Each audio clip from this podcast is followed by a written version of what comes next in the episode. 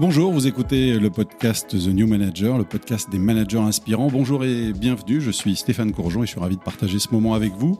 Mon invité aujourd'hui, Audrey Trottereau, directrice de la communication du Crédit Mutuel Arkea.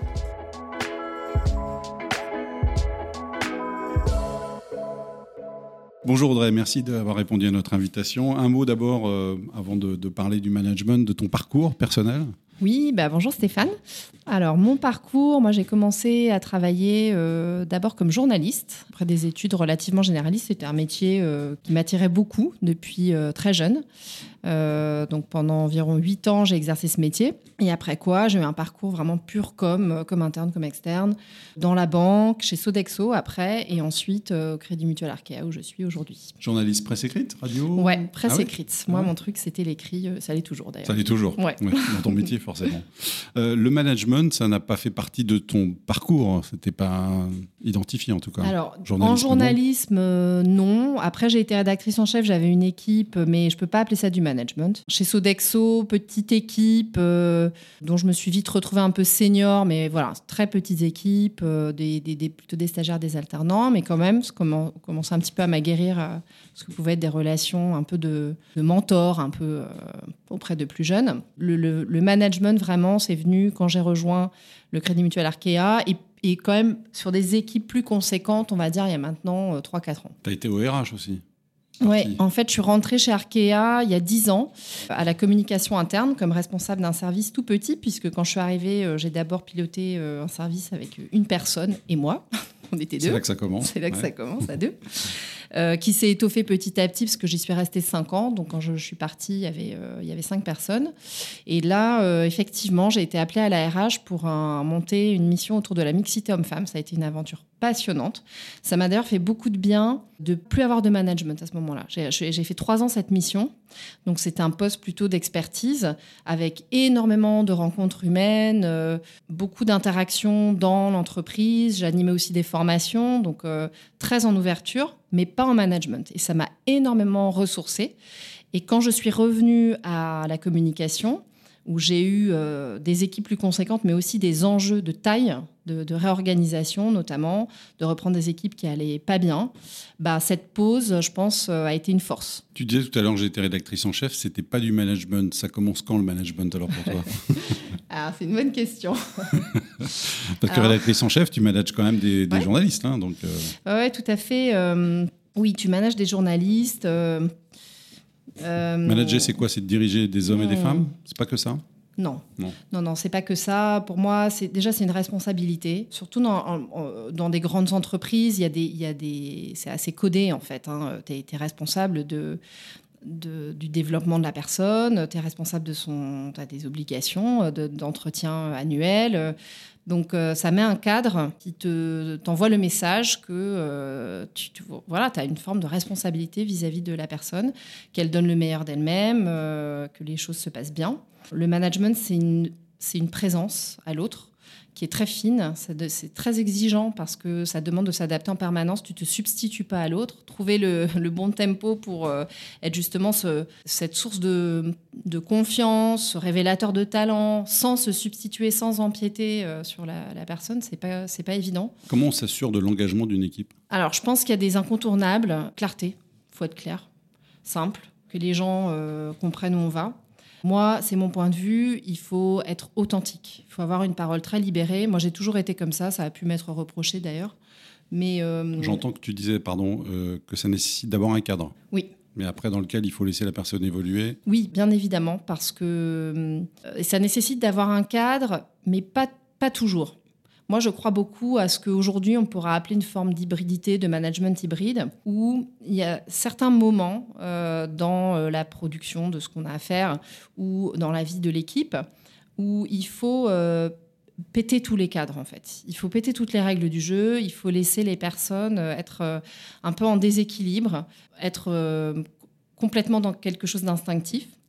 Et à contrario, il y a d'autres moments, ça s'apparente peut-être au leadership, où il faut un cadre dans le sens où il faut donner un sens. Il faut dire, voilà ce qu'on va faire et comment on va le faire. Et il faut réinjecter ce cadre-là si ou quand, tout d'un coup, quelqu'un peut se perdre, en fait. Et euh, je pense que le rôle du manager, euh, il- est, il est dans ça. Quand tu dis le sens, tu parlais de direction, mais il y a le sens aussi de euh, à quoi ça sert ce oui, que je la fais. signification, bien sûr. Ouais. Ouais. Ouais, ouais. il y a la direction. Et Comment tu le donnes ce sens justement? Bah, alors après, nous, on est dans des métiers de com où Oui. on raconte des histoires. Mm. Donc, euh, Et je parlais d'authent- d'authenticité. Il faut donner du sens en racontant avec des mots simples quel est le projet de l'entreprise et quel est notre rôle. Et puis après, je pense qu'il faut arriver avec des convictions.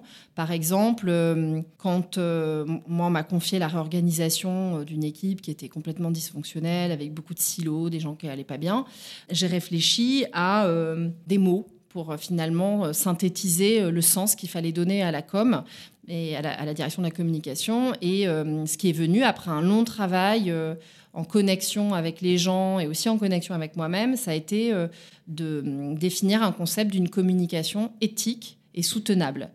Et derrière ces mots, on a expliqué voilà ce qu'on entendait. Et puis ça, c'est un cap qui guide nos actions. Toi, tu as donc 30 personnes dans ton équipe Oui. et tu as des managers dans cette équipe. Qu'est-ce Oui. que tu attends d'eux Qui portent ta parole Euh, pas qui porte ma parole, parce que ça, ce serait vraiment euh, Mhm. justement euh, cette pré- une présence trop forte.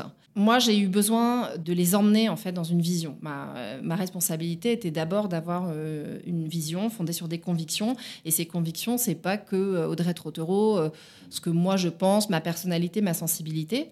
C'est je suis en tant que professionnel un filtre par lequel est passé énormément euh, d'expérience et donc j'ai et de personnes et toutes les personnes aussi de l'équipe aujourd'hui.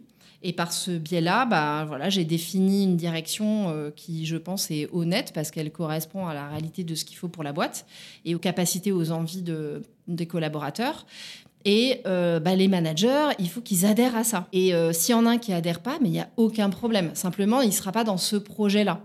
À partir du moment où il adhère, ensuite, c'est carte blanche. Et ce que font les équipes opérationnelles, moi, euh, aujourd'hui, voilà, j'essaye de m'en préoccuper le moins possible. Et eux, ils attendent quoi de toi? Alors, je pense qu'ils attendent de la clarté. Et c'est un défi pour moi parce que je suis très bavarde et je peux partir pa- parfois assez loin. Je me rencontre, euh, je me rencontre moi-même. Et je pense qu'ils attendent aussi euh, cette présence qui est bien dosée. Mhm. Voilà. Ouais.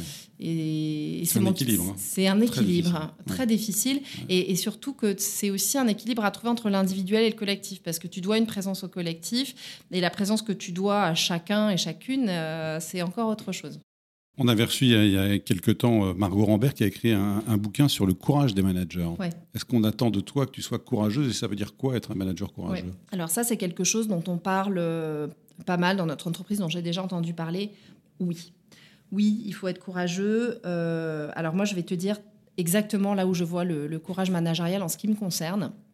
C'est que pour moi, le manager, il doit faire tout ce qu'on a dit là, être présent, authentique. Il doit être dans aussi une forme de considération très profonde.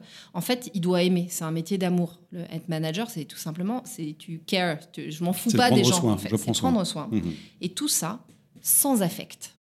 C'est exactement ce que j'allais te demander. Eh ben oui, Ça, et ça, ça demande un courage.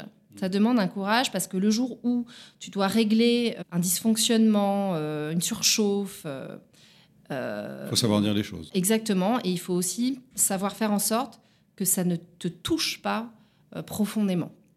Et que ça ne Voilà. blesse pas la personne. Donc avec assertivité, comme on dit. Ouais. oui, bien sûr, bien sûr. ouais. Et ça, euh, effectivement, euh, ça, ça demande du courage. Donc, ça ne veut pas dire de dire froidement les choses, bien au contraire. Mais ça veut dire de réussir à être justement dans quelque chose. En tout cas, moi, c'est comme ça que je le fais avec ma personnalité, de très chaud, aussi authentique et, et en proximité, mais sans que moi, ça m'effondre intérieurement. Voilà. Et c'est mon rôle. Il faut être juste quand on manage. C'est pas simple non plus. Euh, non, c'est pas simple, surtout quand on manage comme ça. euh, on manage forcément avec le cœur, et voilà, c'est ce Ouais. que je te disais. Et donc être juste, c'est aussi trouver une forme d'équité. Euh, donc il faut avoir une boussole intérieure euh, qui est solide et en même temps qui est aussi assez, assez flexible. Voilà, il faut savoir s'adapter. L'équité, c'est super important dans la cohésion d'équipe. hein. C'est vraiment euh, primordial. Donc oui, il faut savoir être juste. Le courage, est-ce que c'est aussi euh, savoir dire les choses aussi aux gens quand c'est bien? C'est aussi savoir défendre ses équipes quand elles peuvent être attaquées? Ça peut arriver.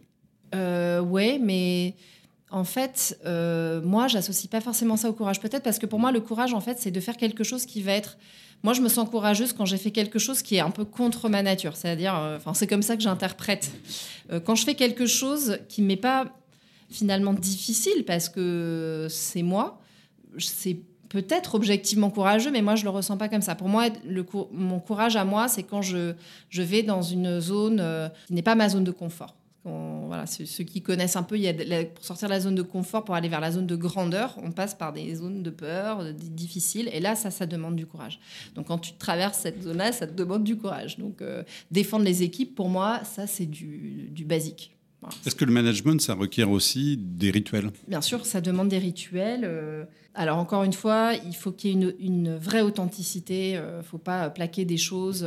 Moi, ce que j'adore, avec euh, notamment Fabien, qui est vraiment mon, bras droit. Mon, bras droit, je ne sais pas comment l'appeler. En fait, on est en binôme.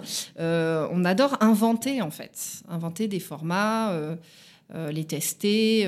donc, oui, il faut des rituels parce que... Des rituels d'équipe. Ouais, il faut des rituels d'équipe parce que c'est ceux-là qui font vivre, tu vois. Comme je te disais, mm. nous, on a mis, euh, on a mis l'équipe sous l'égide d'une euh, une com éthique et soutenable. Bah, il, faut, il faut faire vivre l'esprit que tu veux insuffler par euh, ouais, des moments types, des moments forts, donc des, des, formes de rituels. Après, on fait pas le haka tous les lundis matin. Vous n'avez pas un cri de guerre. non. tu as tendance à tout maîtriser ou à plutôt déléguer? Oh là là. C'est facile de déléguer? Ah oui, oui, oui. Ouais. Ouais, Mais ça veut dire quoi? Ça veut dire faire euh, faire ou donner la responsabilité de? Laisser faire. Laisser faire. Euh, en fait, moi, la délégation, je pense comme beaucoup de monde, et alors euh, beaucoup de femmes, c'est quelque chose qui m'était pas du tout naturel. Ça me l'est devenu en grandissant, en mûrissant, en vieillissant, en ayant des enfants aussi, parce que pour la première fois de ma vie, bah, je me suis rendu compte que je ne pouvais pas tout maîtriser. Je ne pouvais pas avoir euh, mes gosses euh, nickel, moi nickel, la maison nickel, etc. Donc j'ai appris le lâcher prise. Euh, et puis aussi à un moment donné, petit à petit, plus tu avances dans ta carrière, moins tu as le syndrome de l'imposteur et moins tu as besoin d'être dans une maîtrise parfaite et totale qui prouve à je sais pas qui que tu es un bon professionnel, tu es fiable, etc. Et donc ça, ça aide à rentrer dans une capacité à déléguer. Et déléguer, c'est je te laisse faire. Ça m'intéresse ta vision, ta façon de voir euh, comment faire cette, chose-là. Eh ben, fais-le.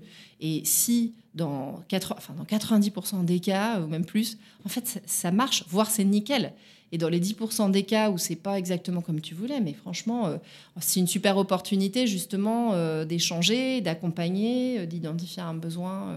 Tu me racontais il y a peu de temps que tu, tu avais pris trois mois dans ta vie pour prendre un peu de, de recul et de vacances surtout. Oui. Euh, et tu as pris conscience à ce moment-là aussi que ça pouvait tourner sans toi. Est-ce que ça a été difficile de t'en rendre compte ou pas? Non, pas du tout, Stéphane, parce qu'en fait, euh, moi, je voulais que ça tourne sans moi. Je savais que ça pouvait euh, tourner sans moi.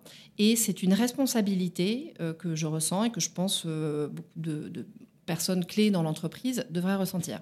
C'est en fait être femme clé, homme clé. Moi, j'aime pas ce mot-là. Je trouve que c'est irresponsable. On n'est pas là pour être des femmes clés, des hommes clés. Ça veut dire que le jour où bah, et on l'a appris avec le Covid. Le jour où tu as tous les managers qui sont Covidés, ou toutes les équipes opérationnelles, et puis après tu as les variantes euh, plus graves, moins graves, euh, tu te casses la jambe, etc.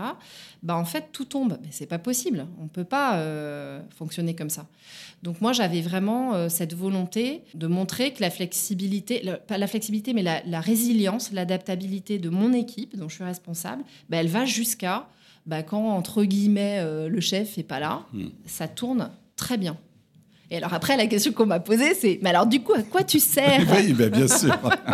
Donc à quoi tu sers alors? Je ne sers pas à rien. ben, je sers à justement créer cette possibilité-là.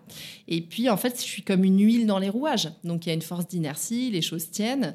Et puis quand je reviens, euh, je, je réinsuffle de l'huile. Et puis le rouage m'en donne, etc. C'est une dynamique dans laquelle tu as ta place, mais euh, qui peut fonctionner sans aussi. Crédit Mutuel Arkea, c'est un groupe qui est dirigé par une femme, son adjointe, son bras droit, c'est aussi une, femme. Est-ce qu'il faut distinguer le management féminin du management masculin? Non. Euh, non, non. Alors après, il y, a, euh, voilà, il y a des études là-dessus qui sont très mm. intéressantes, qui montrent qu'il y a un leadership ou un management euh, avec des, des caractéristiques, des spécificités dites masculines et d'autres féminines. Maintenant, c'est un continuum dans lequel chaque homme, chaque femme peut retrouver euh, un, mix en fait.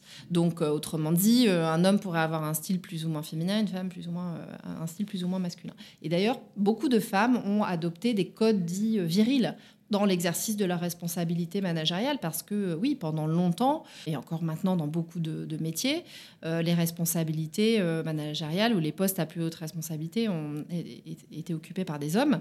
Et donc en termes de de code, de façon de fonctionner. Le modèle, c'est un modèle dit masculin ou dit viril, dans mmh. lequel d'ailleurs beaucoup d'hommes ne se retrouvent pas ou plus du tout. Donc de ce point de vue-là, il peut y en avoir. Après, euh, non, on peut évidemment pas dire euh, toutes les femmes managent plutôt comme ça.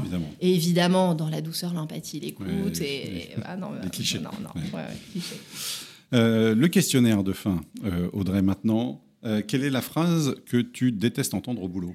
Alors, la alors, il y a beaucoup de phrases. Euh, On nous dit souvent, c'est le c'est pas possible.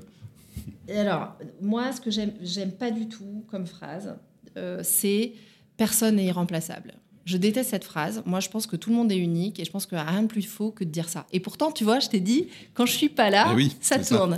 alors, dans ce sens-là, mmh. j'entends cette phrase bien évidemment. Mmh. Mais tu l'entends trop souvent euh, de voilà, tu sais, si tu n'es pas content, personne n'est irremplaçable. Ce bah, c'est pas vrai en fait. C'est terrible comme phrase. Ouais. Hmm. Quel est votre mantra, motif ou citation préférée Alors moi j'aime bien la roue tourne. Parce que la roue tourne déjà, c'est le mouvement. Le mouvement, c'est la vie, c'est une forme de déséquilibre. Et puis quand tu es au top, ça peut redescendre. Et quand tu es down, ça peut que remonter. Et du coup, bah, tu es tout le temps content. Voilà. Quelle est l'appli ou plateforme professionnelle ou personnelle qui euh, te facilite la vie au quotidien?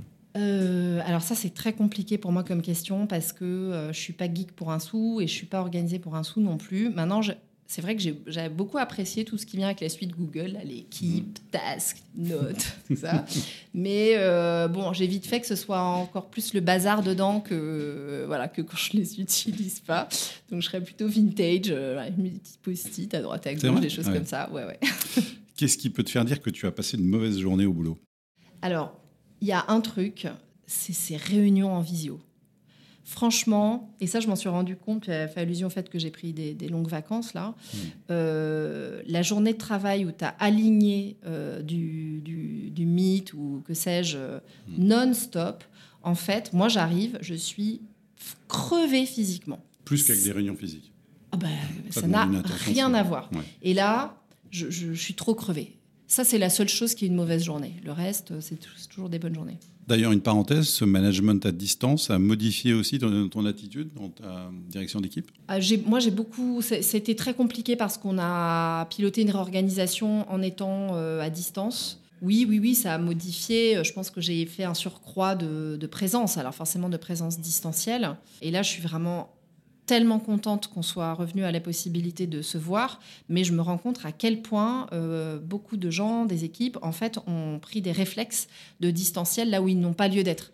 Que le, distanciel s'impose euh, pour permettre tout ce qu'apporte euh, cette flexibilité géniale du travail à distance, ça c'est bien. Mais en fait, on se rend compte qu'il s'est immiscé dans le quotidien présentiel. Et ça, moi, je, je, fais la chasse à ça. Quelle habitude a changé ta vie? Alors récemment, forte de mon break euh, d'ailleurs, euh, bah, je me couche une heure plus tôt et je me lève une heure plus tôt. Et ah ça, je dois dire que ça change ma vie. Ouais. ouais. D'accord. Quel est le livre qui t'a le plus inspiré? Alors, ça aussi, c'est très compliqué parce qu'en fait, moi, euh, je suis biblivore sur, pas tous les livres, mais sur des auteurs. En fait, c'est. quand j'aime un auteur, je lis tout l'auteur. Ah oui? Et je suis fan inconditionnel de Romain Gary. C'est donc euh, évidemment il y a les classiques, euh, la, vie devant soi. Sans doute celui-là parce que c'est écrit du point de vue de l'enfant. Mais euh, voilà toute sa bibliographie. Et puis récemment Sylvain Tesson. Pareil, je, je, les ai tous lus pendant mon break, j'ai adoré. Quelle est la personne qui t'inspire le plus? Alors, ça aussi, bah, c'est que des questions faciles. Hein.